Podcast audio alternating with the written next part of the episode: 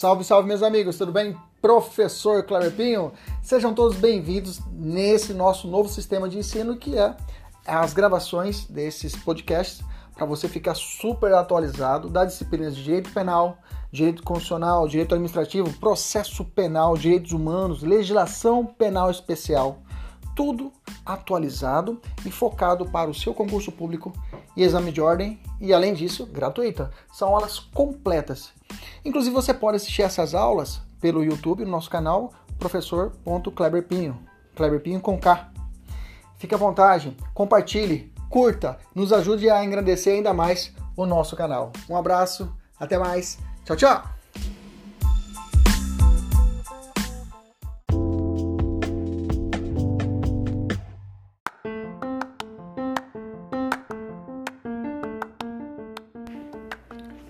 Salve, salve, meus amigos! Professor Kleber Pinho! Vamos hoje de legislação penal especial. Hoje vamos trabalhar a Lei 9.605 de 98, a Lei dos Crimes Ambientais, uma lei super importante. Está em voga ela pelas questões ambientais que o Brasil vem passando. Então é necessário o conhecimento dessa lei.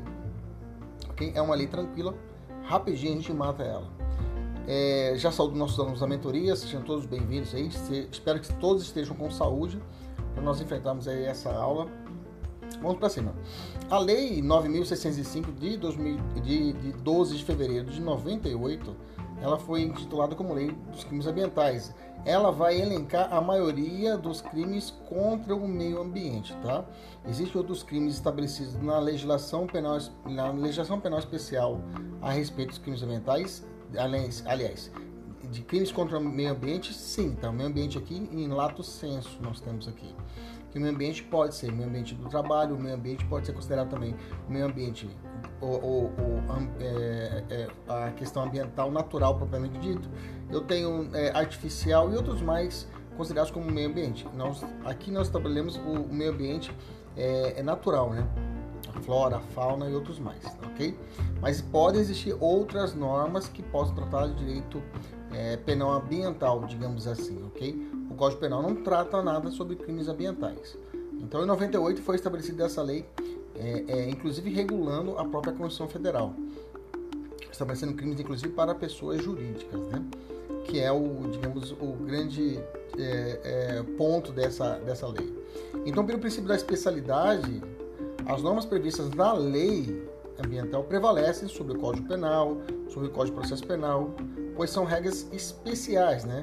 E nós já estudamos isso. Num conflito aparente de normas, eu posso aplicar as, as, os princípios que resolvem esse conflito aparente, que é o CASE, né? A construção, a alternatividade, a, a, a subsidiariedade e a especialidade, ok? Então essas normas aqui prevalecem diante das outras normas gerais. É, a, a, observância do Código Penal e do Código de Processo Penal será aplicada aqui de forma subsidiária, apenas na omissão da lei ambiental, penal ambiental, que eu vou aplicar as regras gerais. Bacana? Beleza? Esse ponto introdutório é, é, é interessantíssimo para você ficar atento para as questões que você vai enfrentar desse tipo quando for abordado a lei ambiental, a lei criminal ambiental. Tá?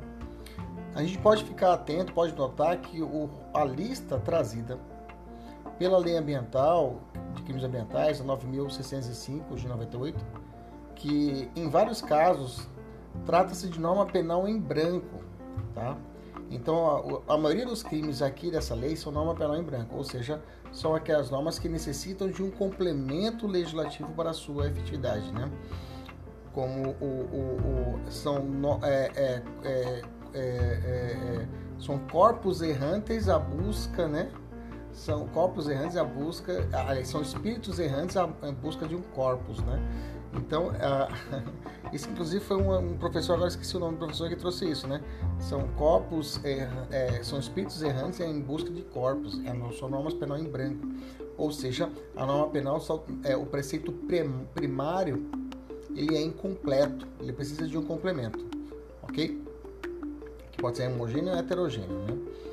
É, homogêneo quando a gente conta o cumprimento do próprio poder legislativo e heterogêneo quando o complemento é realizado em outros é, institutos que não o legislativo, através de uma portaria e outros mais, beleza? Vamos continuar aqui. Aqui eu tenho também, eu tenho aqui tanto situações de hétero e homo também. É, pelo em branco heterogênea e homogênea. Então, o, o, por exemplo, o crime previsto no artigo 129, parágrafo 4 que diz que a, ao utilizar a expressão espécies ameaçadas de extinção, então essas espécies ameaçadas de extinção necessitam de uma outra norma para você entender a tipificação desse crime, né? De maneira que a lista, é, a, é, que a lista de espécies que são consideradas em estado é, de perigo deve ser observado a portaria do Ministério do Meio Ambiente, a 444 de 2014, né?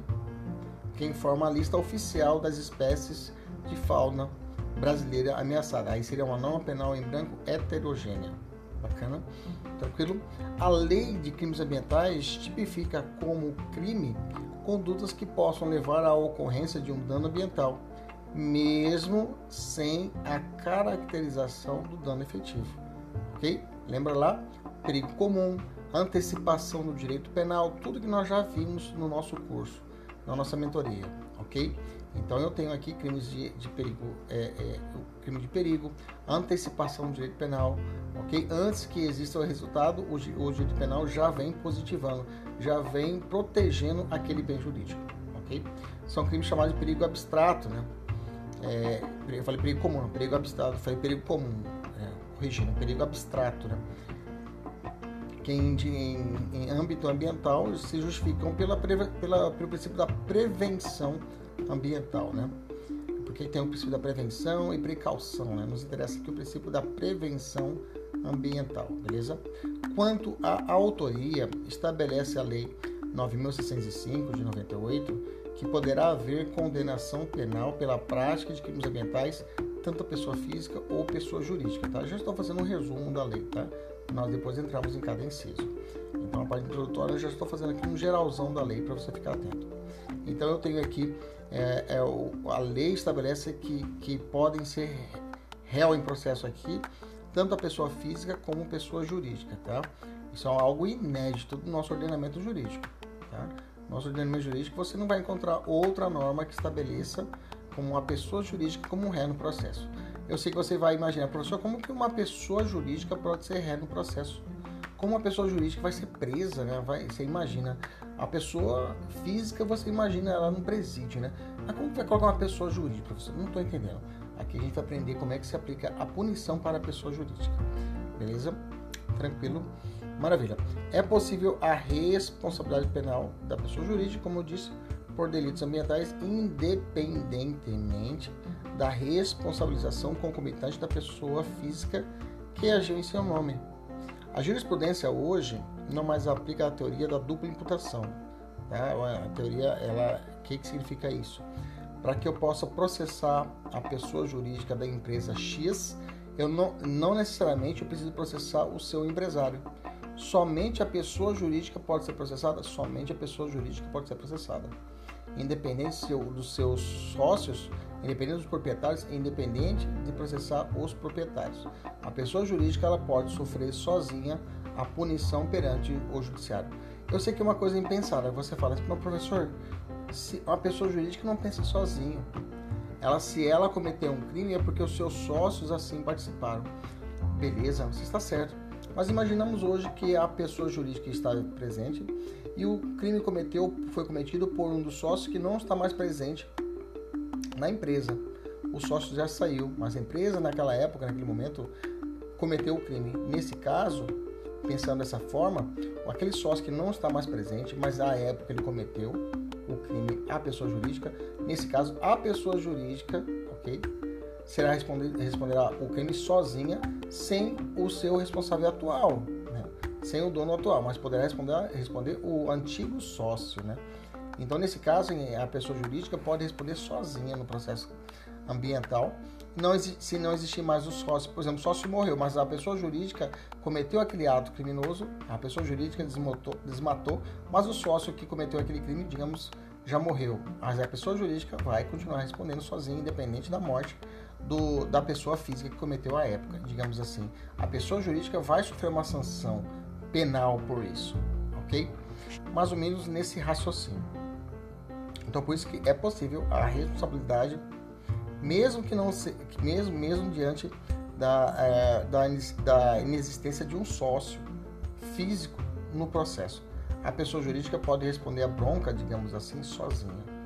Bacana, beleza, maravilha. Vamos continuar aqui nosso raciocínio. que mais, professor? É nesse resumo. Estou gostando dessa, dessa, dessa matéria. É fácil, a matéria é fácil. Você vai perceber que existem alguns pontos chaves que você vai ter que decorar, vai ter que aprender com mais ênfase e outros pontos que o examinador não cobra, ok? Olha só. Poderá ser desconsiderada a pessoa jurídica para atacar o sócio sempre que a sua personalidade for obstáculo no ao ressarcimento de prejuízos causados à qualidade do meio ambiente. Então, é possível a aplicação da teoria da desconsideração da personalidade jurídica. Essa teoria da desconsideração da personalidade jurídica, o nome ajuda. Desconsidero que existe uma pessoa jurídica, eu abro o véu da pessoa jurídica, eu abro a empresa e vou atacar os sócios diretamente. A gente ouve muito essa, essa teoria da desconsideração da personalidade jurídica no, lá no direito civil, na parte de direito civil, que eu falo o direito do consumidor, né, que é previsto lá no Código de Defesa do Consumidor, mas também é previsto aqui na lei ambiental. Tá?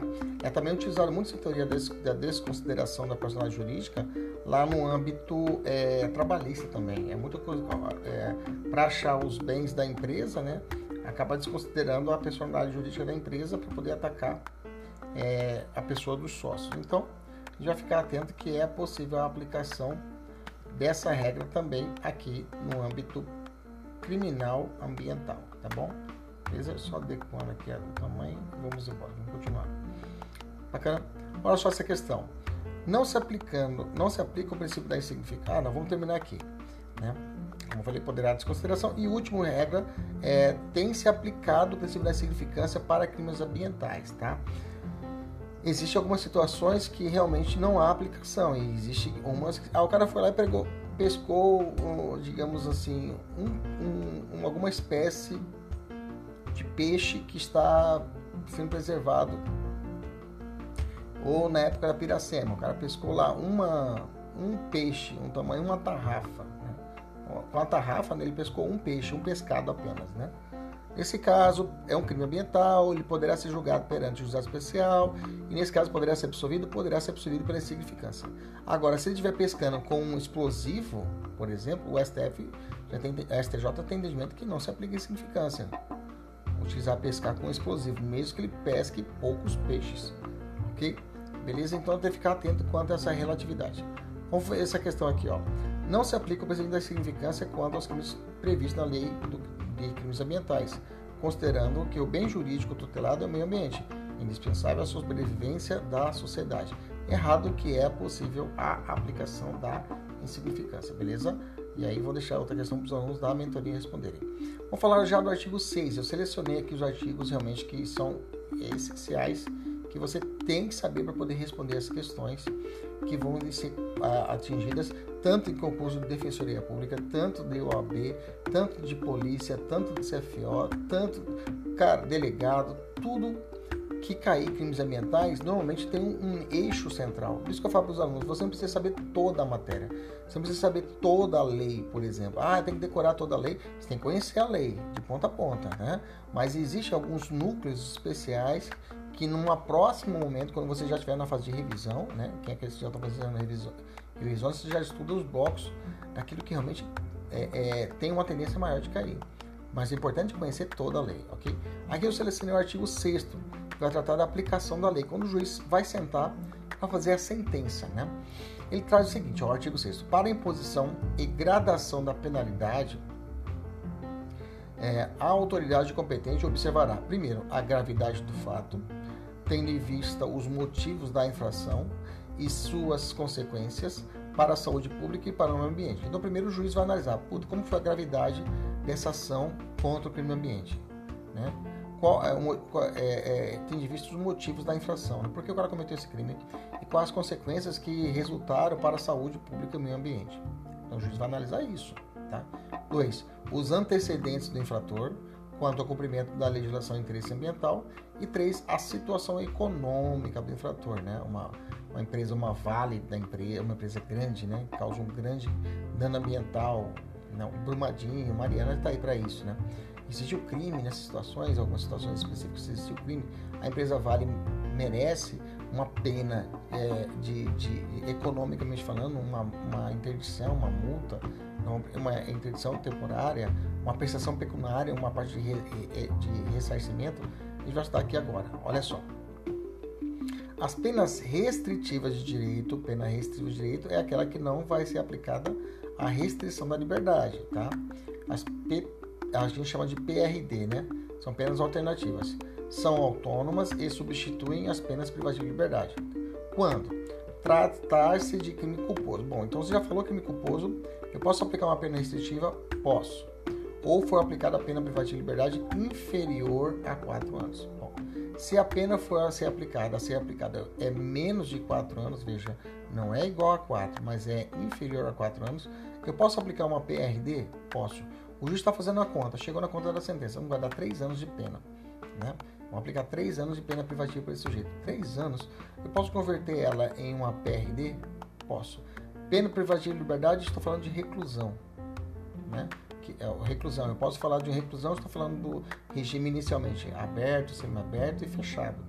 Então o juiz fala, em vez de aplicar uma pena privativa de liberdade, mesmo que seja regime aberto, mas é uma privativa de liberdade, eu vou aplicar uma pena restritiva de direito. Beleza? Seja inferior a 4 anos. O que mais? A culpabilidade, aí é um requisito subjetivo do juiz. Os antecedentes, a conduta social, a personalidade do condenado, bem como os motivos e as circunstâncias do crime indicarem que a, substituição seja suficiente para efeitos de reprovação e prevenção da, do crime. Se você fazer uma comparação, eu tenho esse artigo no Código Penal lá no artigo 44. No artigo 44, lá no Código Penal, eu tenho as penas restritivas de direito. Qual que eu vou aplicar? O 44 artigo 7 eu Já li para vocês no começo da aula. Em conflito, eu vou aplicar a norma especial, que é o Código Ambiental. Beleza? Tranquilo? Continuando, Código Ambiental não, a lei dos crimes ambientais. O Código Penal vai, tra vai tratar de outro assunto. Vai tratar de reserva, reserva, é, é, reserva ambiental, vai tratar de, de, de, de APP, é outra conversa. Reserva legal, melhor dizendo, e APP. Parágrafo único. As penas, eu falo isso porque eu já lecionei direito ambiental. Recentemente eu trabalhei direito ambiental em uma faculdade estudei muito essa matéria. Interessante, né? A ver como é, que reflete e nos ajuda a pensar de forma ampla, né? Parágrafo único. As penas restritivas de direito a que se refere. Professor, por que você não já deu até hoje? Cara, eu já dei aula de tudo na faculdade, na faculdade de direito. Acho que por isso, mas eu sempre fui tarado, viu, gente? Tarado no bom sentido. Por quê? Eu sempre fui tarado de lecionar todas as matérias, né? É, de todas as áreas. E também a necessidade. Às vezes, na faculdade de direito, é, não tem aquele, aquele, aquela matéria que você gosta mais, né? E aí o, o, o, coordenador do curso fala, você quer dar essa matéria? Só tem essa matéria. Fala, claro. Né? E aí, só que, diferente de muitos professores, eu aprofundo e muito, né? Naquela matéria, de forma aprofundada mesmo, para poder aprender mesmo. Né? Eu gosto muito disso, de aprender. E aí eu tenho, também estudei bastante, muito, muito direito ambiental. E aí fica fácil para orbitar. E também meu mestrado tinha disciplina de direito ambiental, né? Tinha que saber bastante, né? Então vamos lá. Parágrafo único. As penas desse tipo de direito a que se refere nesse artigo terão a mesma duração da pena privativa de liberdade substituída, ok? Então, se eu teria uma pena privativa de liberdade de dois anos, eu vou aplicar dois anos de restritiva de direito. Bacana? Lembra que não posso ser é igual a 4 ou superior a 4. Bacana? Oitavo, professor, quais seriam essas penas restritivas, professor? Vamos lá. As penas restritivas de direito serão prestação de serviço à comunidade, interdição de temporária dos direitos, suspensão parcial ou total de atividades, prestação pecuniária e recolhimento domiciliar. Bacana? Repetindo, prestação, interdição, suspensão, prestação e recolhimento. Prestação de quê? Serviço à comunidade. Interdição de quê? Temporária de direito. Suspensão de quê?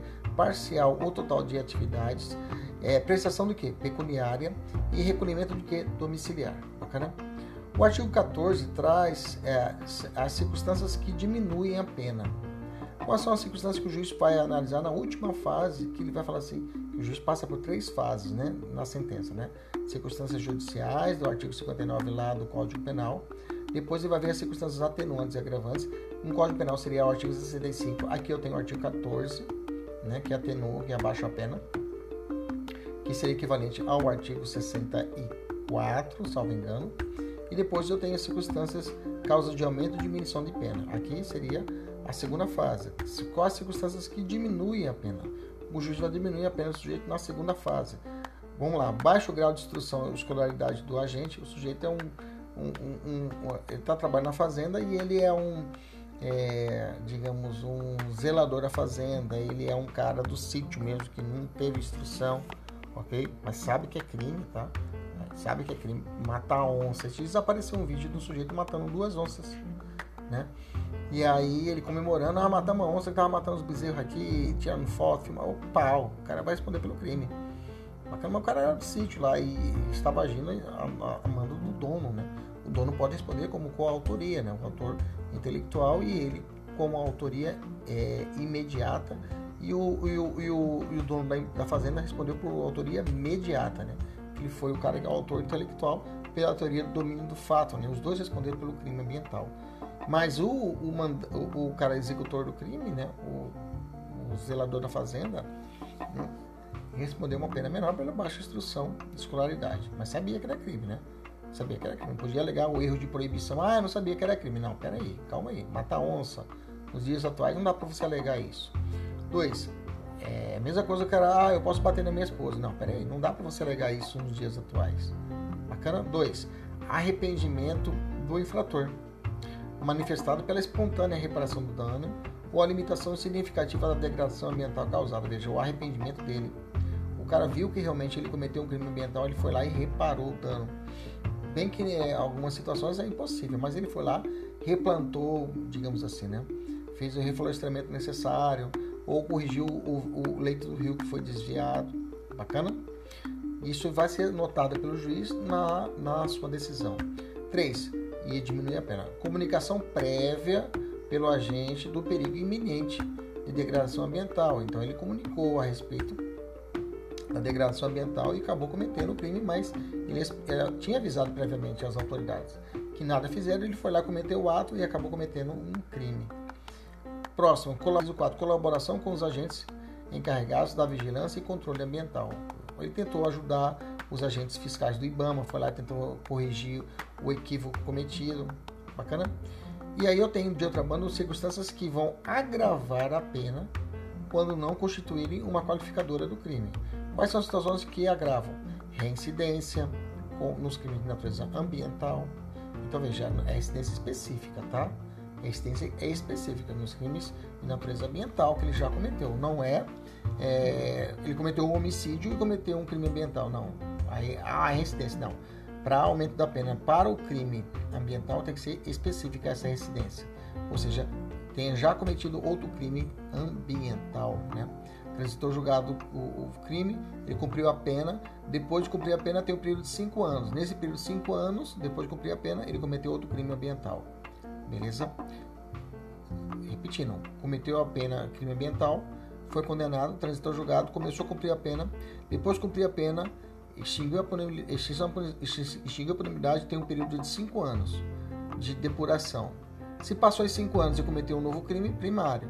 Mas se ele cometeu o crime nesse período de 5 anos pós extinção da pena, ele vai ser considerado o que? Reincidente. Aí vou ter que analisar. Ele cometeu outro crime ambiental? Sim. Então ele é residente específico e a pena tem que ser aumentada. Ok? Ter o agente cometido a infração para obter vantagem pecuniária, coagido outrem para a execução é, material da infração. Aí o exemplo do fazendeiro, né? É, veja, o crime ambiental pensou isso. Ele, o fazendeiro coagiu o, o, o, o caseiro da fazenda para poder cometer o crime.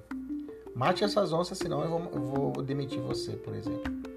Afetando ou expondo em perigo de maneira grave a saúde pública ou meio ambiente. Letra D. Concorrendo para, os dan para danos à propriedade alheia. Letra E. Atingindo áreas de unidade de conservação ou áreas sujeitas por ato do poder público de regime especial de uso.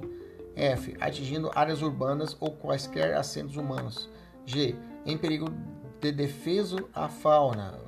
Período, quando falo de período defeso, é momentos que são proibidos a pesca, por exemplo, na Piracema.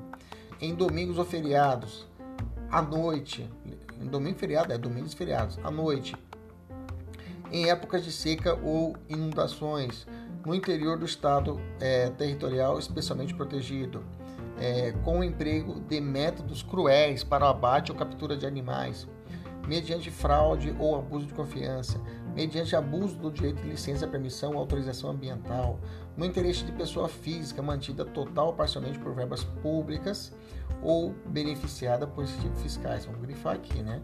Por verbas públicas. Aí eu tenho que uma causa, uma, vai agravar a pena do sujeito. Então, interesse de pessoa jurídica mantida ou total ou parcialmente por verba pública ou beneficiada com incentivos fiscais. É, próximo, atingindo espécies ameaçadas listadas em relatórios oficiais das autoridades competentes e facilitada por funcionário público no exercício das suas funções. Bacana, beleza? Todas essas são situações que vão agravar a pena do sujeito, ok? Ou da empresa.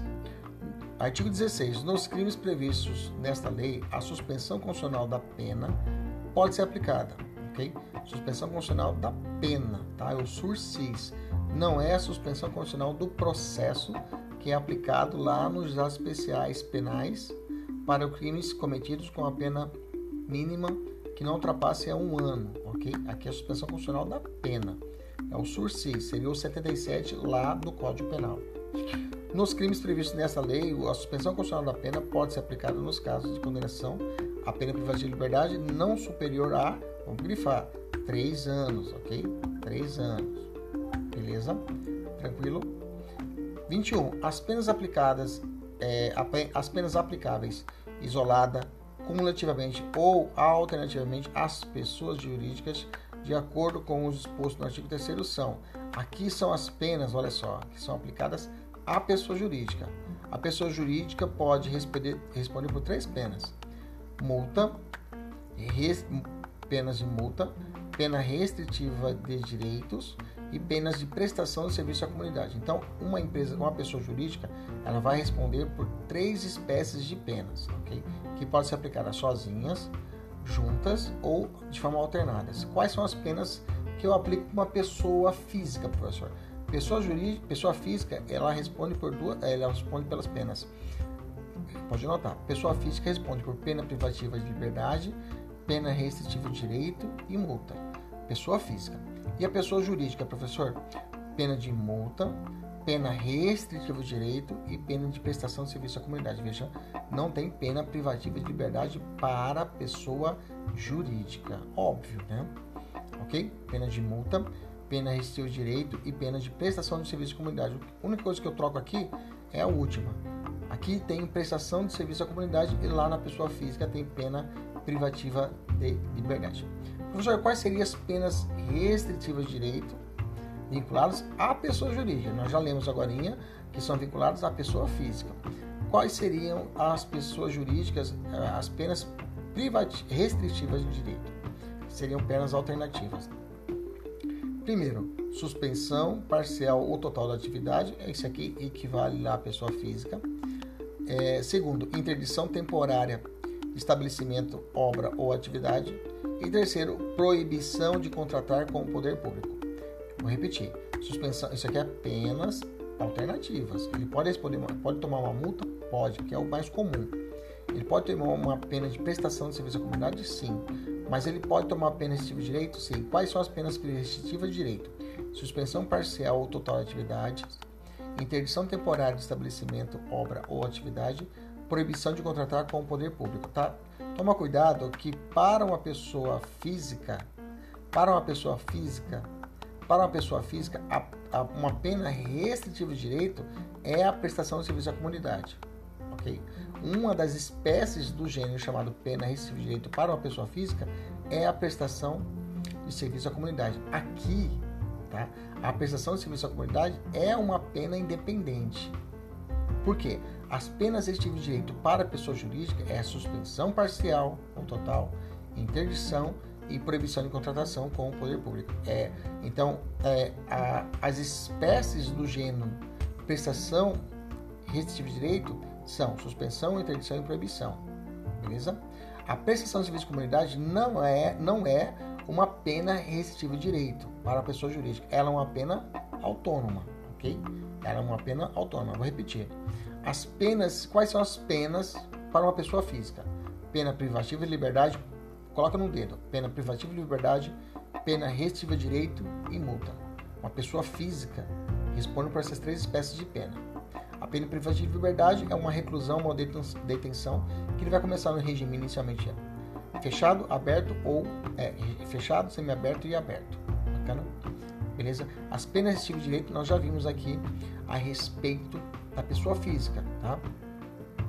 Dentre elas eu tenho a prestação de serviço à comunidade. Na pessoa jurídica, te pergunta quais são as penas da pessoa jurídica. Você vai dizer multa, restritiva de direito e prestação de serviço à comunidade. Ué, cadê a, a, a, a prestação de serviço à comunidade, professor? Ela é uma pena? Pois é. Para a pessoa jurídica, ela é considerada uma pena autônoma. Por quê?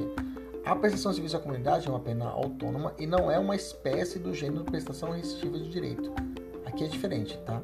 Porque as penas restritivas de direito para a pessoa jurídica são três: suspensão parcial ou total, interdição temporária do estabelecimento ou proibição de contratar, ok? Então não se inclui dentro da pena restritiva de direito a prestação de serviço, a serviço à comunidade, porque ela é fora, ela é uma pena autônoma beleza para a pessoa jurídica. Entendeu? Bacana? Vamos continuar então. Artigo 22 continua. Parágrafo 1. A suspensão da atividade será aplicada quando essas não estiverem obedecendo a disposições legais ou regulamentares relativas à proteção ao meio ambiente. Parágrafo 2. A interdição será aplicada quando o estabelecimento, obra ou atividade estiver funcionando sem a devida autorização ou desacordo com a, com a, com a concedida ou com violação de disposição legal ou regulamentar. E parágrafo terceiro, a proibição de contratar com o poder público e dele obter subsídios, subvenções ou doações não poderá exceder ao prazo de 10 anos. Vamos grifar. Então tem um prazo aí que é a proibição, o prazo então não é eterno, né? O prazo que vou ficar de não poder contratar com o poder público são de 10 anos. Bacana? Beleza? Vou responder uma questão aqui da FCC, isso aqui foi para a Defensoria Pública. Caiu assim são circunstâncias que atenuam a pena nos crimes ambientais. Veja, veja, nos cobrou o conceito das atenuantes. Letra A. Não obtenção de vantagem pecuniária em colaboração com agentes carregados. A prática de crime, letra B. A prática do crime fora do período de defesa a fauna em baixo impacto ambiental da conduta. Letra C. O emprego de métodos não cruéis para a captura de animais e o arrependimento do infrator. Letra D. A confissão e o dano restrito à área urbana. Letra E. O baixo grau de instrução e escolaridade do agente e a comunicação prévia pelo agente do perigo iminente de degradação ambiental. Tá aqui. Letra E é a alternativa correta. Bacana, tranquilo, maravilha. Vamos avançar a matéria. Vamos avançar, vamos avançar na matéria. Vamos tratar agora dos crimes em espécie, ok? Vamos tratar dos crimes em espécie. Saímos dessa parte geral e vamos tratar dos crimes em espécie. Vamos lá então dos crimes agora, dos crimes em espécie, tá? No que diz respeito aos crimes tipificados pela Lei 9.605 de 98, eu tenho, uh, eles representam um rol não taxativo, ok? Como eu disse para vocês, pode ter algum crime ou outro crime contra o meio ambiente que esteja em outra legislação e não somente aqui na lei, tá? Então não se esgota aqui as condutas aqui tipificadas. As condutas tipificadas foram organizadas conforme a seguinte apresentação, tá? Os crimes contra a fauna estão contidos no artigo 29 ao 37. Os crimes contra a flora 38 ao 53 e os crimes de poluição e outros crimes do 54 ao 61, tá? Crimes contra o ordenamento urbano e o patrimônio cultural, 62 ao 65, e crimes contra a administração ambiental, do 66 ao 69A. Bom, ok? Esses são é, é, é, é, seria a arquitetura dos crimes dentro dessa lei. Fique atento que não é um rol taxativo. Eu posso ter outro crime ambiental que não esteja aqui na nossa lei. Bacana, mas a maioria está contida na lei aqui, aqui na lei. Beleza? Primeiro ponto é esse. Segundo ponto importante é que já, já vi prova perguntar. A lei dos crimes ambientais não previu crimes contra a flora, tá? Então fica atento, que é possível. Então fica, fica atento a essa, a essa arquitetura aqui. Crimes contra a fauna, flora, poluição, ordenamento urbano e patrimônio cultural e crimes contra a administração ambiental. Todos eles são tipificados por essa lei. Ok? Quanto aos crimes contra a fauna, vale destacar que no artigo 29 dessa lei trata de animais silvestres, tá? Os demais animais não integrantes desse conceito são protegidos pelo tipo penal do artigo 32, tá? O rol dos crimes contra a flora, o legislador pretendeu proteger a flora, as florestas e as unidades de conservação. São algumas características gerais a respeito dos crimes, tá? É importante destacar que o crime de poluição previsto no artigo 54, tá? que traz o seguinte tema: causar poluição de qualquer natureza em níveis tais que resultem ou possam resultar em dano à saúde humana ou que provoquem a mortandade de animais ou a destruição significativa da flora. Você vai perceber que, pela tipificação no artigo citado, mesmo a atividade legalmente licenciada pode cometer o crime, tá? Mesmo que a autor... que mesmo que uma empresa seja tudo redondinha, fez a licença ambiental prévia depois de instalação, depois de operação, né? Então ele fez todas as licenças necessárias, está atuando regularmente, mas causou um dano ambiental. Ele pode responder pelo crime, ok? Então não é, não associa a ideia de que somente aquele que está irregularmente comete crime ambiental. O legislador, ao definir crimes funcionais, né, crimes contra a administração aqui é ambiental, né, que vamos falar também, ele tipificou conduta na qual o agente, no exercício da sua função pública, pode comprometer a correta eficiência da gestão dos meios ambientes pelo poder público. Aqui nós temos é, que seja por atos de improbidade, né, dele agindo de forma improba, seja por omissão, viu? Então teremos aqui crimes que ele vai responder tanto por atos de improbidade, por, por ato, por ação, né? Ou por omissão em cumprir a obrigação de relevante interesse ambiental. Tá? Outro ponto importante geral é, é que os artigos do artigo 68, os crimes dos artigos 68 e 69, o sujeito ativo pode ser qualquer pessoa, mesmo não estando na, no exercício de uma função pública. Beleza? Tranquilo? Depois desse cenário geral, é geral, vamos entrar nos crimes em espécies. O capítulo 5, ele começa assim: dos crimes contra o meio ambiente e abre a primeira sessão falando dos crimes contra a fauna, né? Aí vem o artigo 29, matar, perseguir, caçar, apanhar. Aqui eu vou fazer um contexto geral, viu, gente? Vou fazer um contexto geral. E alguns eu vou, eu vou apontar algum ponto especial, mas o que realmente que for relevante mesmo, que tem cair em prova, eu vou parar e vou aprofundar. Bacana? Então o artigo 29 fala assim: matar, perseguir, caçar, apanhar, utilizar espécimes de fauna silvestre, nativos ou em rota migratória, sem a devida permissão, licença ou autorização da autoridade competente, ou em desacordo com a obtida. Detenção de seis meses a um ano e multa. Incorre nas mesmas penas quem impede a procriação da fauna, sem licença, autorização ou em desacordo com a obtida Inciso 2. Quem modifica, danifica ou destrói ninho, abrigo, criadouro natural.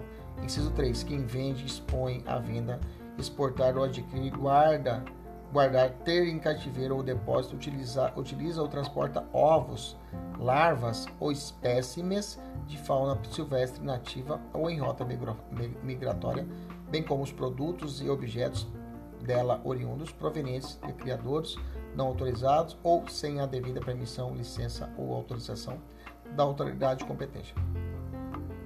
Parágrafo 2. No caso de guarda doméstica de espécies silvestres não consideradas ameaçadas de extinção, pode o juiz, considerando as circunstâncias, deixar de aplicar a pena. Vou grifar.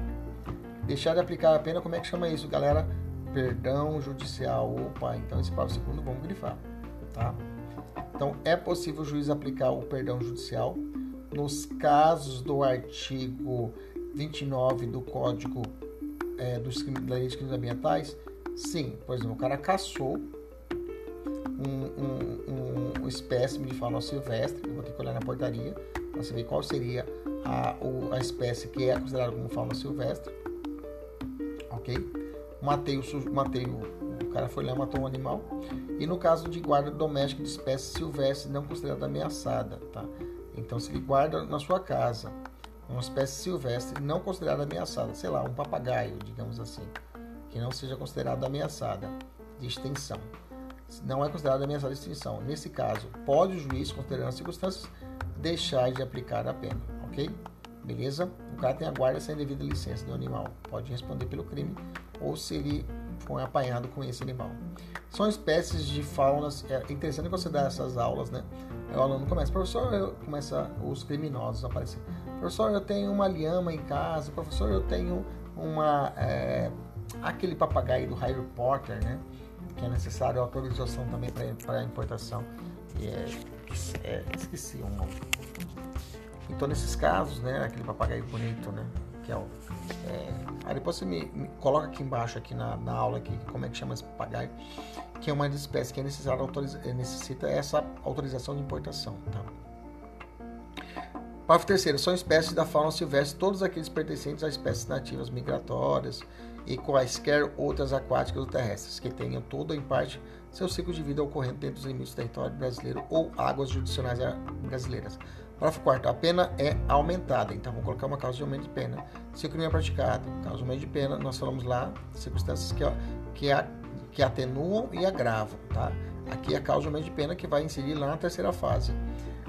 Se o crime for praticado contra espécie rara ou considerada ameaçada de extinção, ainda que somente no local da infração, ainda que somente no local da infração, em período de proibição de caça, durante a noite, com abuso de licença, em unidade de conservação, com perigo de métodos, com emprego de métodos ou instrumentos capazes de provocar destruição em massa, utilização de explosivo, por exemplo. Tá?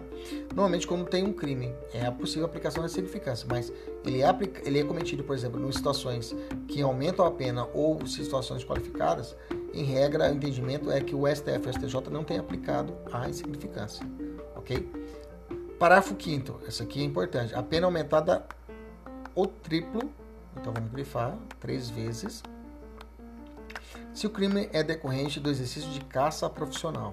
Beleza? O cara é caçador profissional e cometeu o crime. Vamos multiplicar por 3.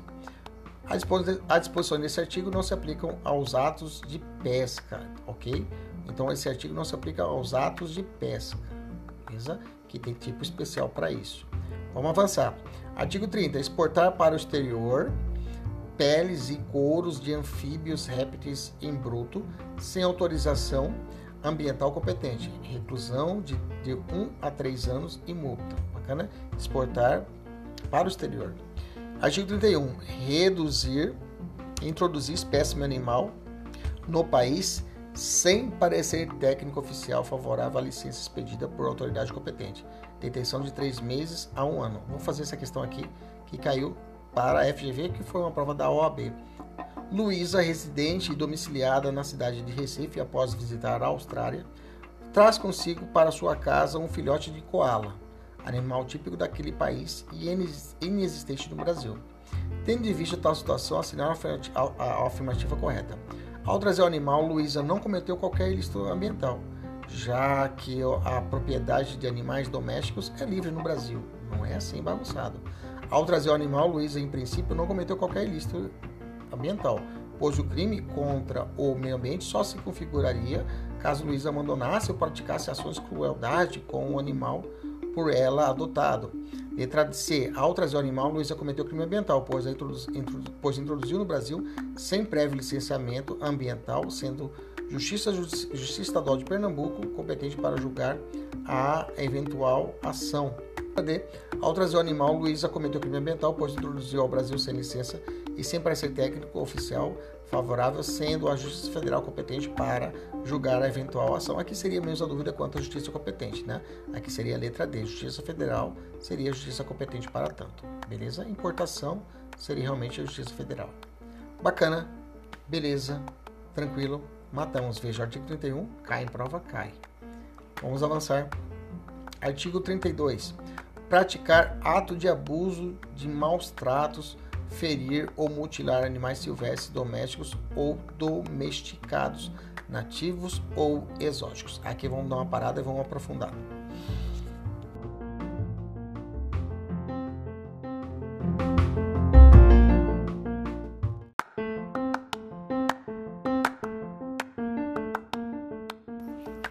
No artigo 32, já façam ressalvas e os alunos da mentoria acrescentem no material a lei 14.064 de 2020, que alterou o artigo 32. Vamos incluir o parágrafo 1A, que eu já vou explicar. Então vamos ler o artigo 32. Praticar o ato de abuso, maus tratos, ferir ou mutilar animais silvestres, domésticos ou domesticados, nativos ou exóticos. Todo mundo, todos os tipos de animais. Pena, detenção de três meses a um ano e multa, ok? Incorre nas mesmas penas quem realiza experiências, isso paga primeiro, é, dolorosas ou cruel em animais vivos, ainda que para fins didáticos ou científicos, quando existirem recursos alternativos, ok? Aí vem o artigo, é, parágrafo 1A, que foi incluído pela Lei 14.064 de 2020. Os alunos da mentoria, por favor, incluem aí, foi um ato falho, acabei até esquecendo de colocar essa, esse acal de de pena. Acrescente aí, por favor, vamos lá. Aí, pelo nosso equívoco aí, nossas escusas. Vamos lá. Quando se tratar de cão ou gato, a pena para as condutas escritas cão ou gato, ok? Papagaio, professor, papagaio entra no caput 32, tá? Ok? A pena para condutas descritas no caput desse artigo será de reclusão de 2 a 5 anos, ok? É uma forma qualificada.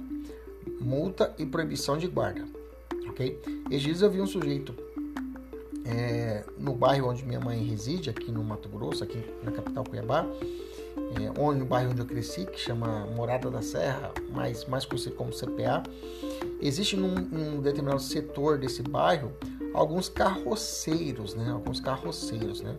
Que fazem, é, são registrados juntos à prefeitura da cidade. Esses carroceiros, é, eles têm essas charretes e aí com os cavalos eles vão fazendo o que? Retirada de entulhos, fazendo uma função aí acessória ao Estado, né? E aí eu vi esses dias um, um sujeito, ele estava com uma subida e estava uma carga muito, era uma, ele tinha cortado uma árvore, eu acho, e o cavalo subindo uma, uma estrada e o cara descendo a lenha no cavalo com chicote, né? Eu falei, não, aí pode, uma situação muito assim que é interessante isso, né? Isso que eu falo aos alunos, né? Algumas situações que antes atrás seria antes, antes né? Há tempos atrás, antes atrás é ótimo, né? Antes seria tolerável, tolerável no sentido que que seria adequado à sociedade, onde nós não é, observaríamos isso. Hoje já não é tolerável, né? Hoje já não se torna tolerável. Não é nem questão de é, de ah é mimimi, não é. Eu uso esse termo mimimi, não é isso, né? É questão que há uma evolução nos direitos, né? Antes, por exemplo, você viajava, eu já peguei uma vez um voo internacional em 97, 96, né, que foi um campeonato mundial de karatê e tinha área de fumante dentro do avião. Hoje isso é totalmente inconcebível nos tempos atuais.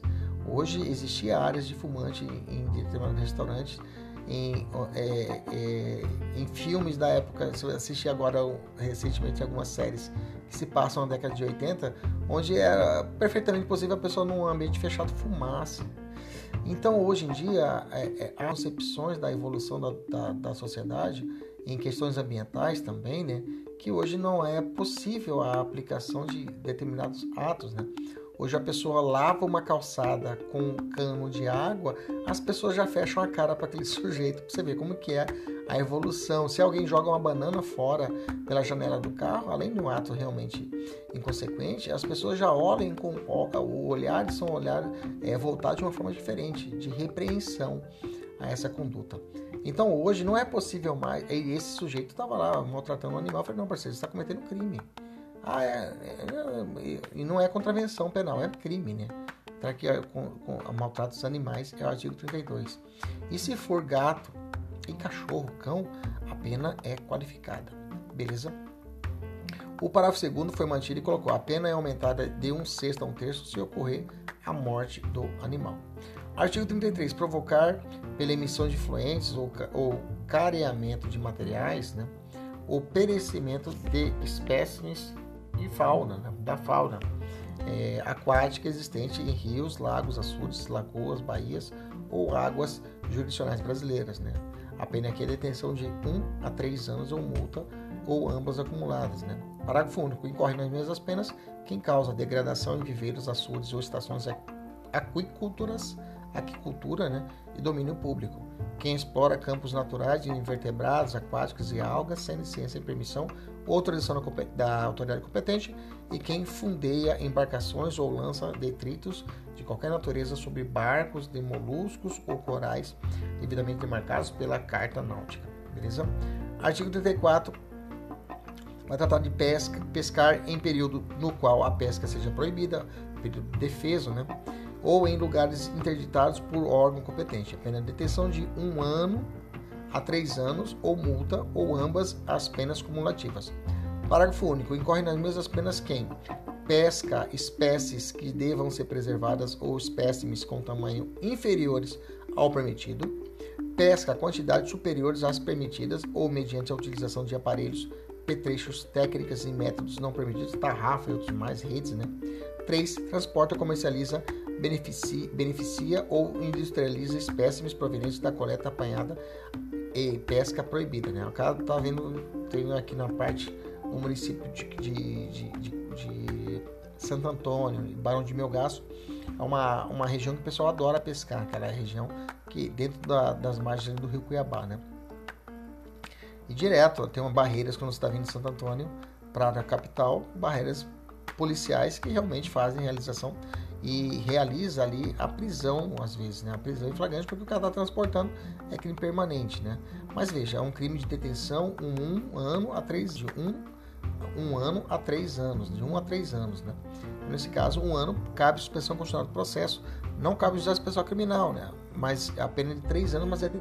então para muitos é relativizado lá no, no rito sumário, né? Essa vai para o rito sumário e assim mesmo é conseguir relativizar e aplicar algum benefício é, de alternativa ou até insignificância mesmo é permitida. Tá? Artigo 35, se for pequena quantidade. Pescar mediante utilização de explosivos, aqui o 35, tá? essa forma qualificada aqui nesse caso, não se aplica insignificância em nenhuma hipótese. Tá? É, pescar utilizando explosivos, substâncias que, que em contato com a água produzem efeito semelhante. Inciso 2. Substâncias tóxicas e outros meio proibido, outro meio proibido pela autoridade competente. Pena reclusão de 1 a 5 anos. Bacana? Artigo 36. Para efeito dessa lei, considera-se pesca todo ato tendente a retirar, extrair, coletar, apanhar, apreender ou capturar espécimes dos grupos dos peixes, crustáceos, moluscos e vegetais hidróbios, suscetíveis ou não de aproveitamento econômico salvadas as espécies ameaçadas de extinção constantes nas listas da fauna e flora, que aí vai ser outra pena. Artigo 37, esse aqui é muito importante. Esse é o momento de você tomar um café e voltar para poder continuarmos nossa matéria. Já tomou café? Vamos lá então. Artigo 37 fala assim: não é crime o abate do animal quando realizado em estar necessidade. Estar necessidade é excludente de ilicitude. Muito bem. Então o artigo 37 vai tratar de excludentes de ilicitude específicas. Lembra lá, nas excludentes de ilicitudes pode ser supralegais e legais. As legais podem ser gerais e específicas. Né? As gerais está necessidade, legítima defesa, estrito cumprimento do dever legal, exercício regular do direito. E específica, esse aqui é um exemplo. O artigo 37 é um exemplo de excludente de licitude específica. Olha lá.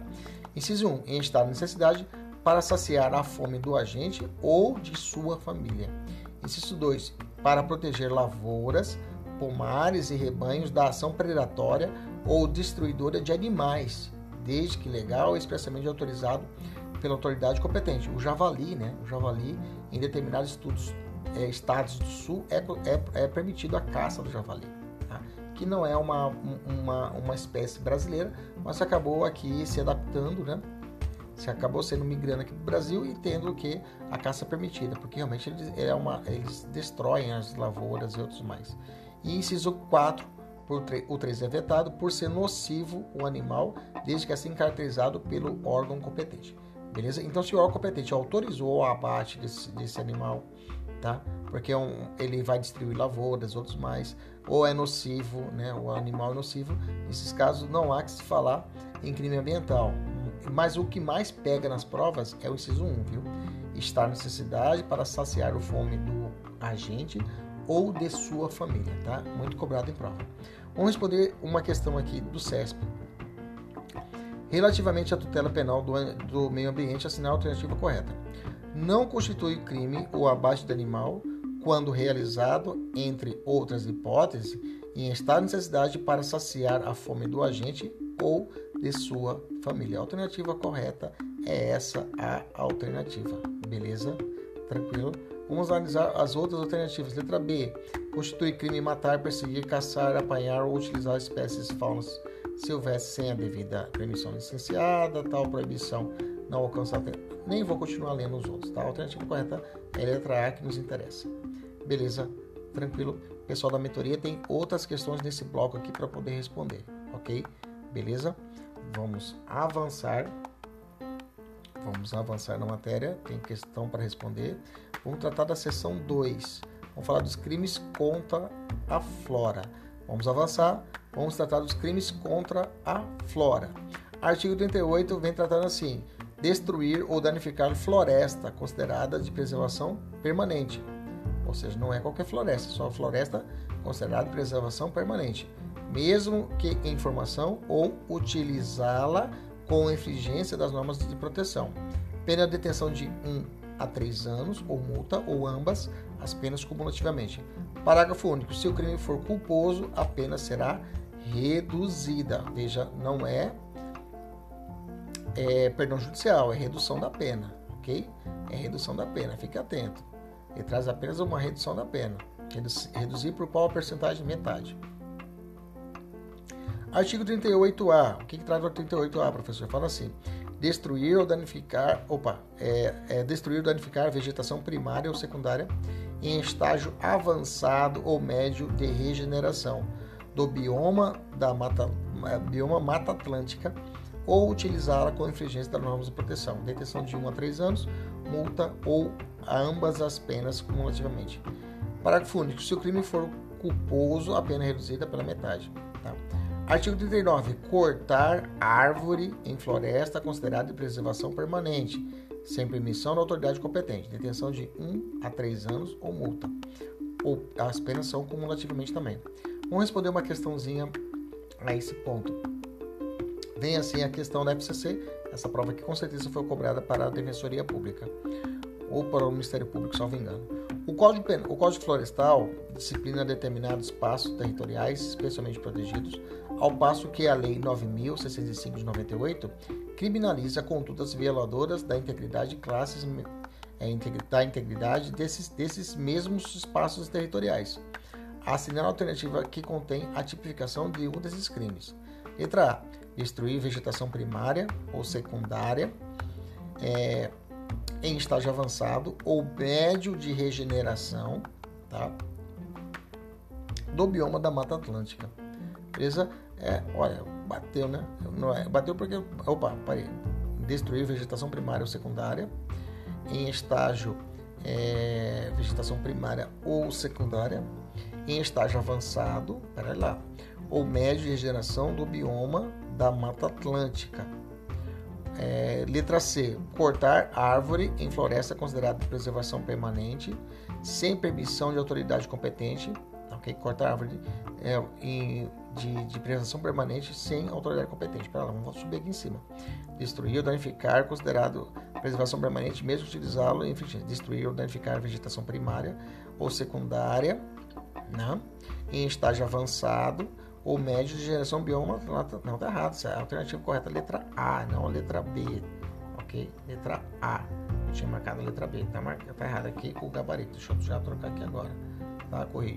Letra B, letra A de amor, ok? Letra A de amor, ok? De Adriane, minha, minha esposa, meu amor, ok? Letra A, bate certinho o que nós acabamos de ler. E ainda ele traz o bioma da Mata Atlântica, beleza? Cortar a árvore em floresta é considerado preservação permanente sem permissão da autoridade competente, né? E aí, covar a árvore é, sem permissão da autoridade competente. Peraí, pô.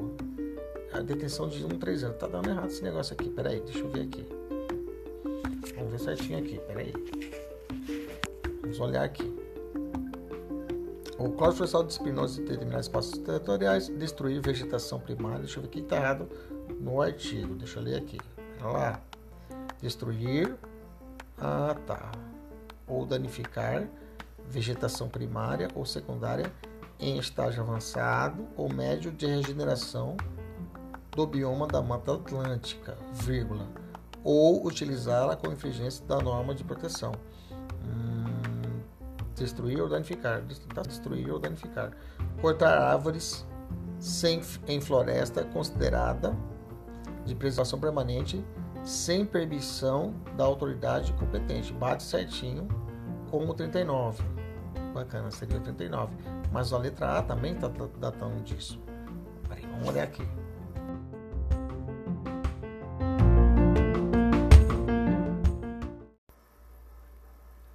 Ah, agora entendi a questão. Vamos lá, vamos lá.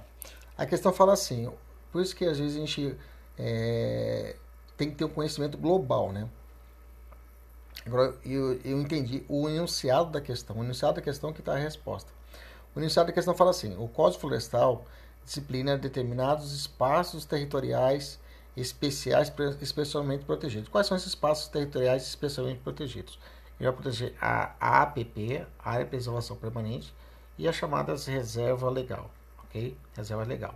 Então, no Código Florestal, você vai encontrar a proteção a APP, que são áreas de preservação, preservação permanente, e a reserva legal, que numa fazendinha que você tiver, você vai ter que preservar uma APP no tipo um, um curso dentro da sua fazenda tem um de rio, ok? Então a margem desse curso de rio é uma APP, uma área de preservação permanente. Vai depender do tamanho da margem do rio para estabelecer essa APP, ok? Você não pode não pode é, é, destruir esse, essa área perto de uma APP. Você pode olhar. Aqui em Cuiabá, inclusive, tem um caso famoso de um condomínio, né? Que o condomínio que foi criado, ele foi estabelecido perto de uma APP. Tem ação judicial a respeito disso, né? E esse condomínio ele foi, ele, ele, ele, ele, ele comeu uma parte dessa APP, digamos assim, ok? Onde que está a APP? No Código Florestal. Isso que está falando no inicial da questão. E a reserva legal também, que é estabelecido pela lei, que um, tre um trecho, uma parte dessa sua propriedade deve ter uma reserva legal, não pode ser desmatada. Então, nisso, o Código Florestal disciplina isso. Bacana? E a questão fala: o Código disciplina essas áreas especiais protegidas. Vírgula, ao passo que a Lei 9.605 de 98 criminaliza condutas violadoras da integridade desses mesmos espaços. Ou seja, está perguntando quais são os crimes estabelecidos no Código, no, é, é na Lei 9.605, que protegem a APP e a reserva legal. Aí sim. Aí você vai para a alternativa. Na letra A, vai falar destruir vegetação primária ou secundária em estágio avançado ou meio de regeneração do bioma da Mata Atlântica, que é o artigo 38A, mas ele não fala de APP e nem reserva legal. Agora, se você ler a letra B, que é a alternativa correta, que se prende ao artigo 39 e fala cortar árvores em florestas considerada de preservação permanente, ok? De APP sem permissão da autoridade competente. Aí eu vou marcar o que? A letra B. Cortar árvores em floresta considerada de preservação permanente, ou seja, APP. E aí o APP se prende ao Código Florestal. Cara, que questão magnífica, né? Que questão magnífica que foi realizada pela banca. Beleza? Nesse contexto, você percebe realmente que a prova exigiu do candidato conhecimento tanto do Código Florestal e com a lei de meios ambientes. Só ver qual que foi essa banca aqui. Peraí, deixa eu ver qual que foi essa banca aqui.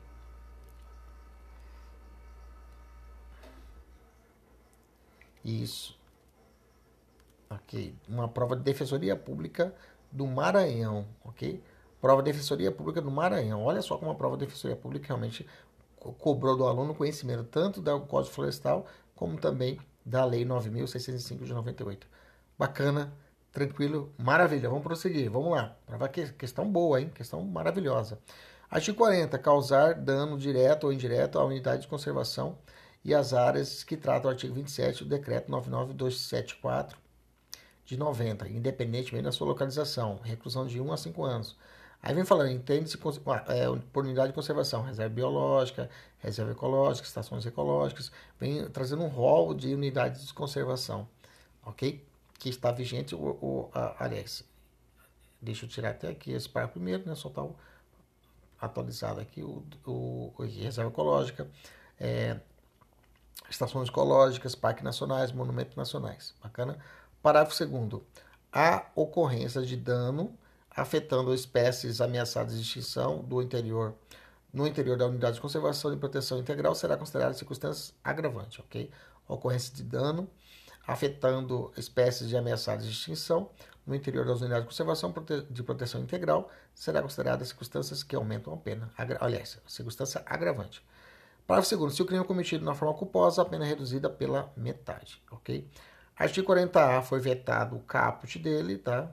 E vem falando sobre unidade de conservação, então a gente vai descer para o 41, vai tratar a respeito de provocar incêndio. Artigo 41 fala provocar incêndio em mata ou floresta, reclusão de 2 a, de 2 a 4 anos e multa.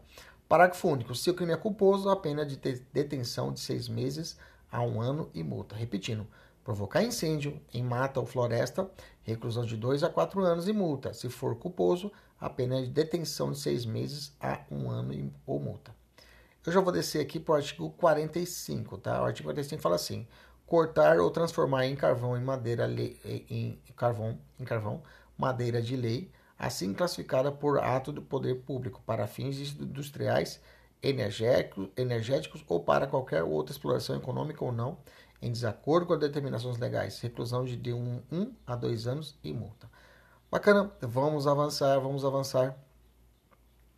Vamos descer. Vamos falar da seção 3, vamos falar de, da poluição e outros crimes ambientais. Artigo 54, vamos para o 54. Fala assim: causar poluição de qualquer natureza em níveis de tais que resultem ou possam resultar em danos à saúde humana. Causar poluição. Olha só que crime. Como que eu vou causar poluição, né? Uma norma penal em branco, né? Causar poluição de qualquer natureza, que possa ter uma empresa que esteja devidamente licenciada, pode causar poluição. Ok? de qualquer natureza em níveis tais que resultem ou possam resultar em danos à saúde humana ou que provoquem a mortandade de animais ou a destruição significativa da flora. Pena de reclusão de 1 a 4 anos e multa. Se o crime é culposo, a pena é de detenção de 6 meses a 1 ano e multa. Agora, parágrafo 2 Se o crime tor tornar uma área urbana ou rural imprópria para ocupação humana, ou se causar poluição atmosférica que provoque a retirada, ainda que momentânea, dos habitantes das áreas afetadas ou que cause danos diretos à saúde da população. 3. Que, causar poluição hídrica, que torne necessária a interrupção do abastecimento público de água de uma comunidade. 4. Dificultar ou impedir o uso público das praias.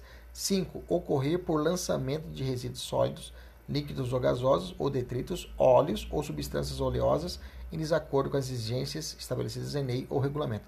A pena será de reclusão de 1 a 5 anos. Parágrafo terceiro fala: incorre nas mesmas penas previstas no parágrafo anterior quem deixa de adotar, quando assim o exigir, a autoridade competente medidas de precaução em caso de risco de dano ambiental grave ou irreversível. Beleza? Vamos avançar a nossa matéria. Vai no artigo 58. O 58 fala assim: Nos crimes dolosos previstos nessa seção, as penas serão aumentadas de um sexto a um terço se o dano for, se, se resultar dano irreversível, irrever, irreversível à flora ou à fauna. Repetiram, a pena será aumentada de um sexto, de um sexto a um terço se causar dano irreversível à flora ou ao meio ambiente em geral.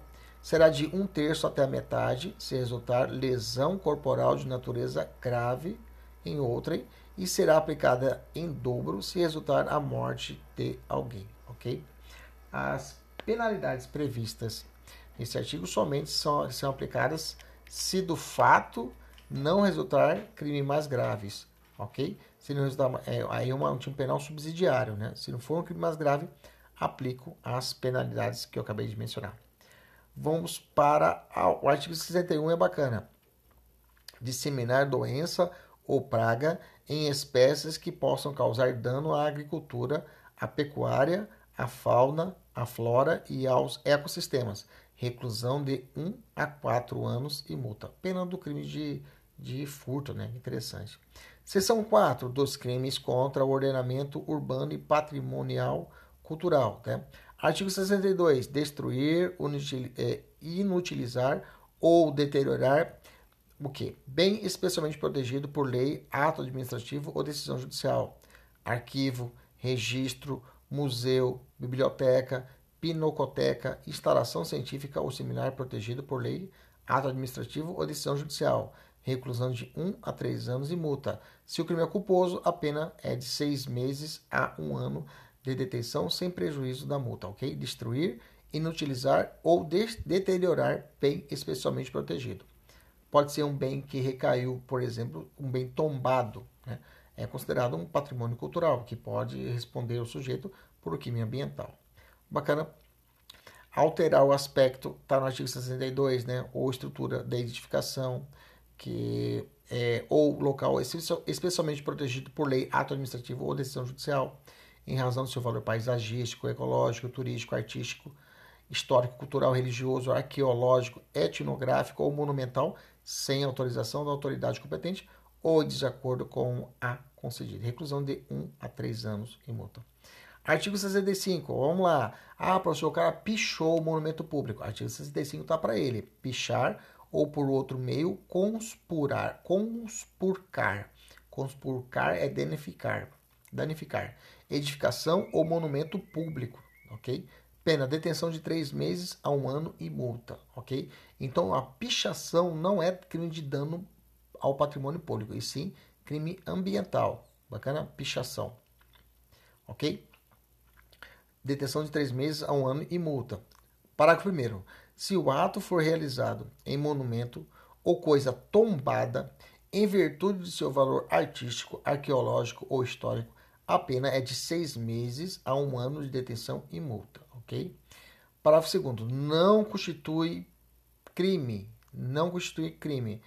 É a prática de grafite realizado com o objetivo de valorizar o patrimônio público ou privado, mediante manifestação artística, desde que consentida pelo proprietário e quando couber pelo locatário ou redentário do bem privado, e no caso do bem público, com autorização do órgão competente e a observância das posturas municipais e das normas editadas pelos órgãos governamentais responsáveis pela preservação e conservação do patrimônio histórico e artístico nacional. Então, se for realizado dentro dessas características, dentro dessa moldura, não haverá crime.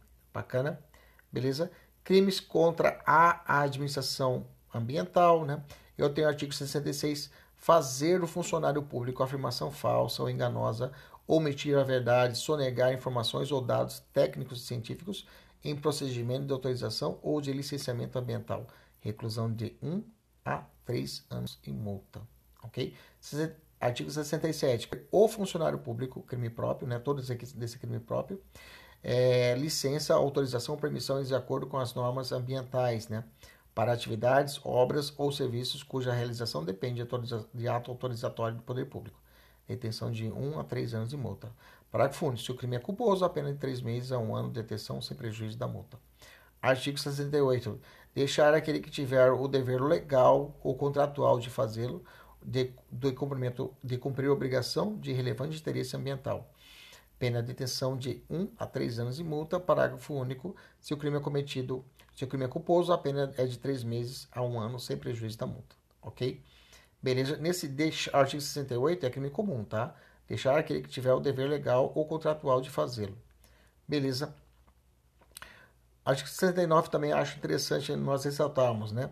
69 fala assim: obstar ou dificultar a ação fiscalizatória do poder público no trato de questões ambientais. Pena de detenção de 1 a 3 anos de multa e aí temos o 69A, que fala elaborar ou apresentar no licenciamento, concessão florestal ou qualquer outro procedimento administrativo, estudo, laudo ou relatório ambiental total ou parcialmente falso ou enganoso, inclusive por omissão. Reclusão de 3 a 6 anos e multa, né? Se é culposo, a detenção de 1 a 3 anos.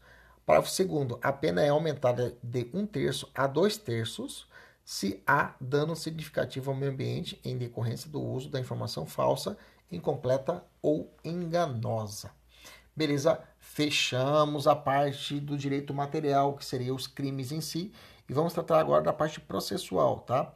Vamos falar a respeito da competência para julgar os crimes ambientais. A regra é a Justiça Estadual. Olha só essa questão.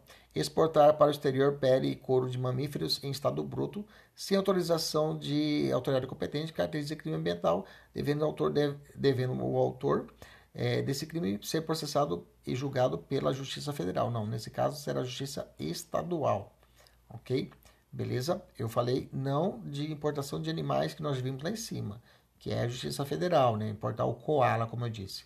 Bacana, mas agora de exportar para o exterior couro de mamífero em estado bruto, sem autorização da autoridade competente, é da Justiça Estadual.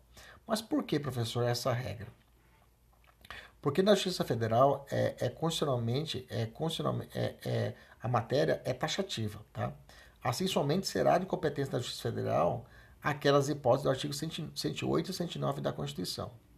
Os crimes contra o meio ambiente, em princípio, não se amoldam em nenhum dos incisos do artigo 109, razão pela qual a competência é da Justiça Estadual, tá? que possui competência residual, ou seja, o que sobrar será julgada pela competência da Justiça Estadual e será investigada, por exemplo, pela Polícia Judiciária Estadual. Beleza? Ou pela Polícia Civil. Pela Polícia Civil, né? Polícia Estadual Judiciária, eu disse, Polícia Judiciária Civil ou Polícia Civil.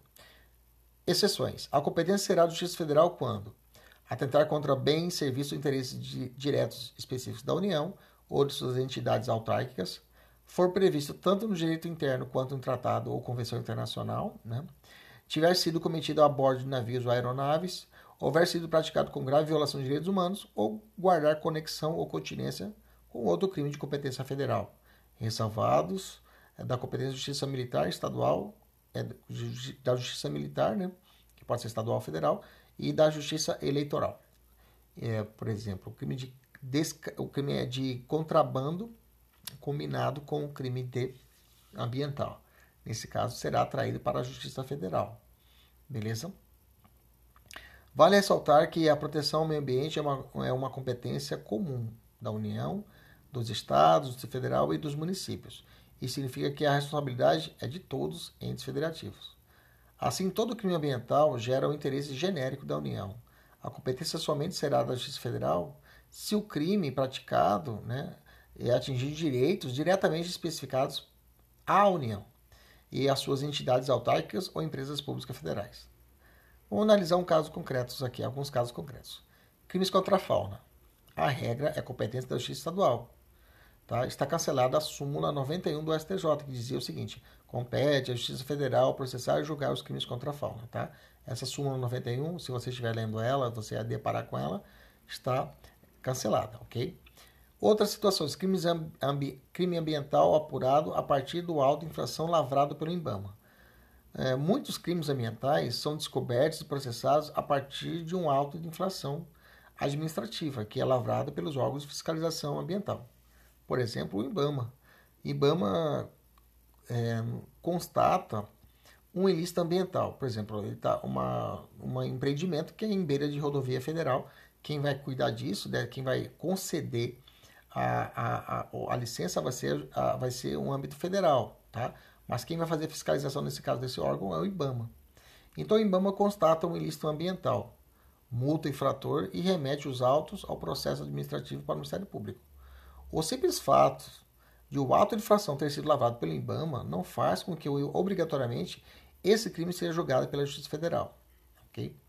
Isso porque a competência para proteger o meio ambiente é comum, todo mundo tem essa competência.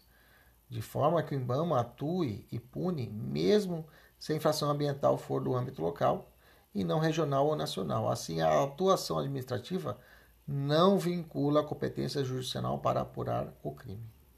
Tá?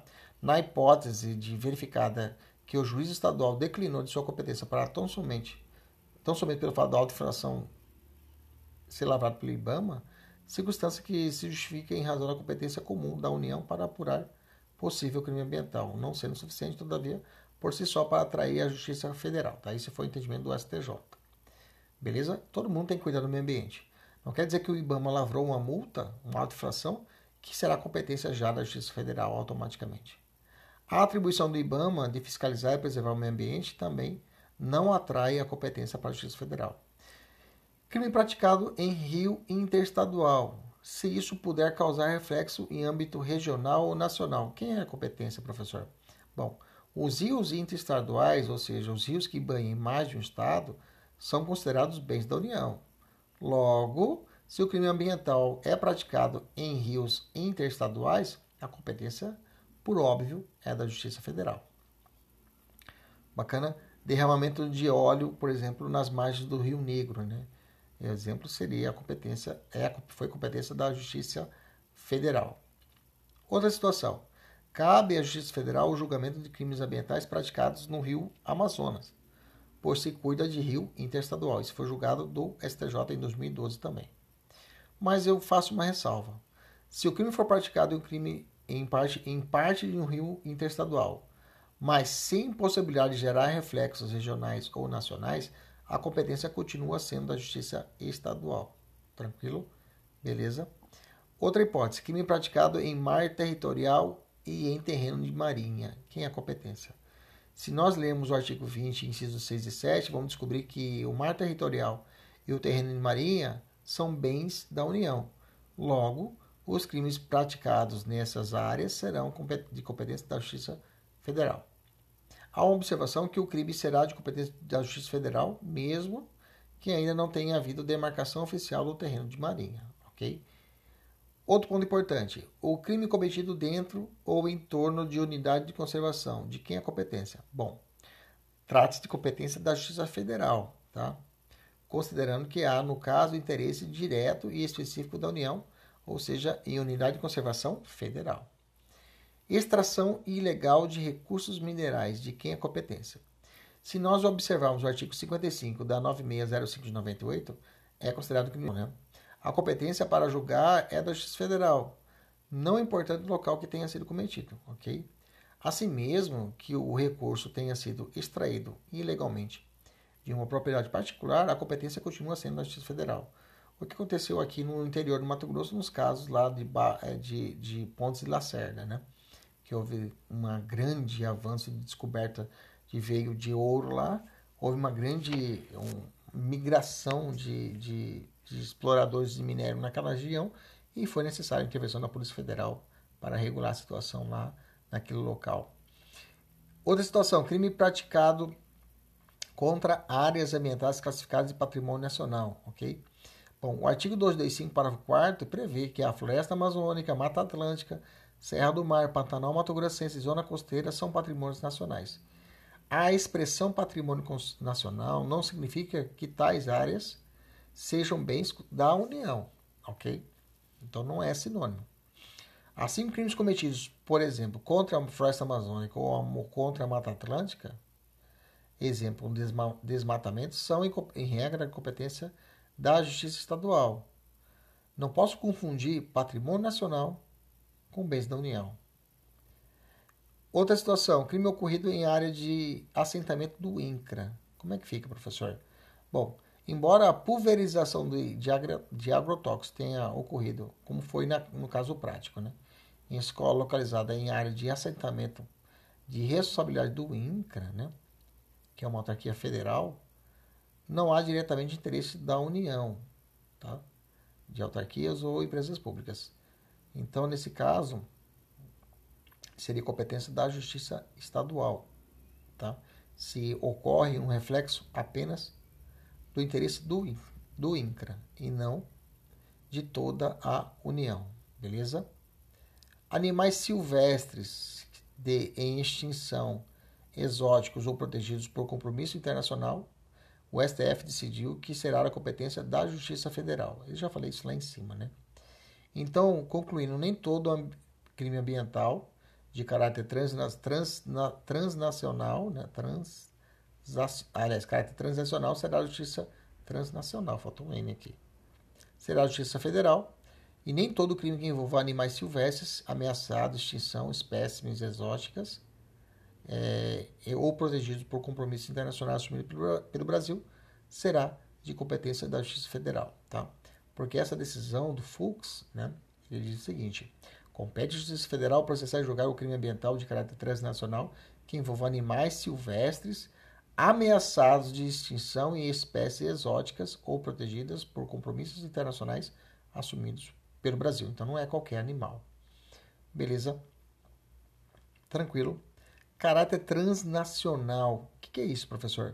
Bom, para que o crime seja da competência da Justiça Federal, é necessário que ele, além de envolver os animais acima listados, que exista, no caso concreto, um caráter transnacional da conduta. Bom, diz que existe caráter transnacional quando, é, também chamado de relação de internacionalidade, quando iniciada a execução do crime no Brasil, o resultado tenha ou devesse ter ocorrido no estrangeiro. Ou iniciada a execução do crime no estrangeiro, o resultado tenha ou devesse ocorrer no Brasil. Se ocorrer uma dessas duas situações, teremos o caráter transnacional. Beleza? Interesse, de, interesse direto e específico de imediato da União. Então, segundo o argumento do ministro Luiz Fux, a razão de, de, de ser das, dessas normas consagradas no direito interno e do direito convencional conduz à conclusão de que a transnacionalidade do crime ambiental de exploração de animais silvestres atinge interesse direto, específico e imediato da União. Bom, qual é a espécie de ação que tramita os crimes ambientais? Os crimes de ação, de, todos os crimes são de ação penal pública incondicionada, tá? Toma cuidado. Mesmo que a pena seja inferior a dois anos, os crimes são de ação penal pública incondicionada. Artigo 27. Nos crimes ambientais de menor potencial ofensivo, a proposta de, de, amplica de aplicação imediata de pena restritiva de direito ou multa, prevista no artigo 76 da 9.099, que é a Lei dos Dados Especiais, presta atenção, somente poderá ser formulada desde que tenha havido prévia composição do dano ambiental. Se tiver feita a prévia composição do dano ambiental, é possível a aplicação da chamada transação penal, ok? O artigo 76. Então só vai ser ofertada, isso aqui é perigoso, viu? Só vai ser ofertada a transação penal se for realizada uma recomposição do dano ambiental, de que trata o artigo 74, salvo é caso, salvo em caso de comprovada impossibilidade. Beleza? Vamos responder essa questão aqui do CESP, de polícia. Em processo que trata de crime ambiental, admite a suspensão condicional do processo, suspensão condicional caso em que a declaração de extinção por liberdade dependerá de laudo de constatação do dano ambiental, salvo impossibilidade de fazê-lo. Tá certo? Bacana? Beleza? Na verdade, o 70, 70, 76 vai tratar da suspensão condicional do processo e não da transação penal. Beleza?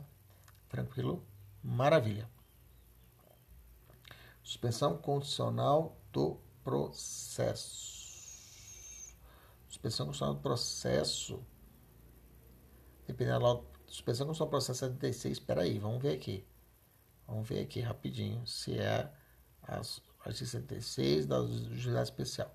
Porque os institutos despenalizadores da 9099 podem ser aplicados a leis ambientais? Sim, é possível sim a aplicação. Então, tem que ficar atento que não são todos os benefícios que podem ser aplicados para tudo e qualquer crime, né? É, é, ele fala no artigo 76, artigo 76 da 9.099. Vou ler para vocês 76.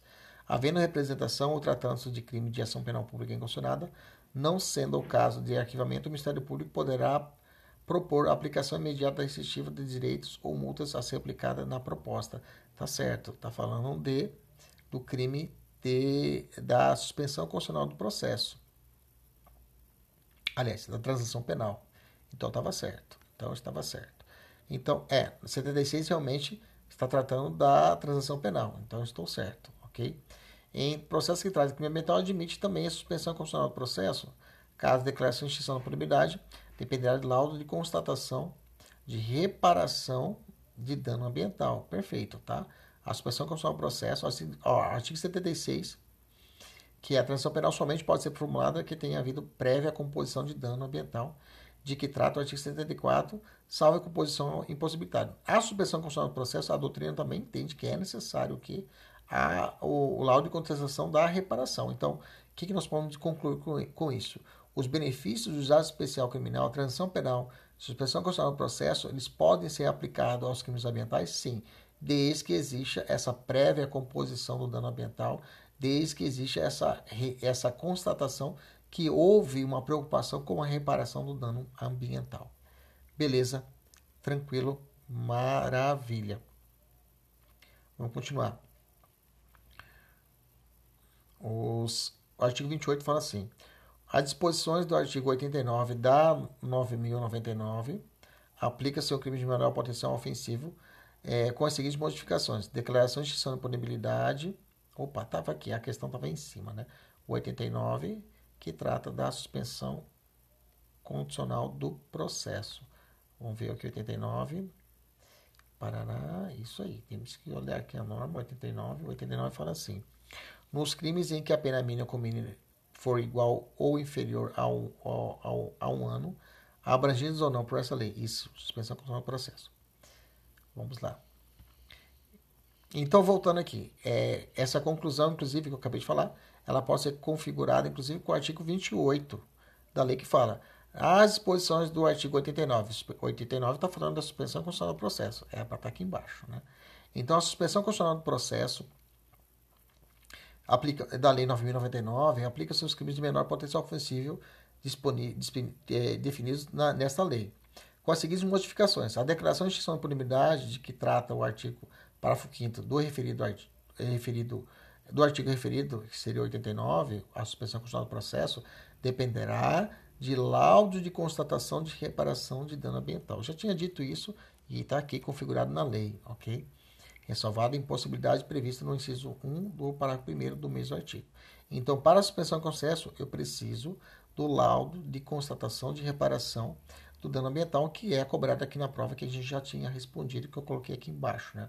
Agora, se tratar de transação penal, transação penal, é necessário a prévia comprovação do composição né, do dano ambiental. Bacana, beleza. Ainda falando sobre a suspensão constitucional do processo do artigo 89 da 9.099. Não sei de onde que eu tirei o artigo 81, porque eu estava com 81 na cabeça. Artigo 89 da 9.099.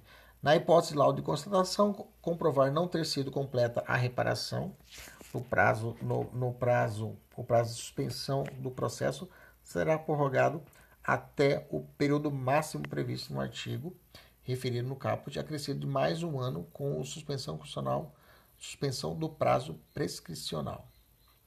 No período de prorrogação, não se aplica as condições do inciso 2, 3 e 4 para o do artigo mencionado.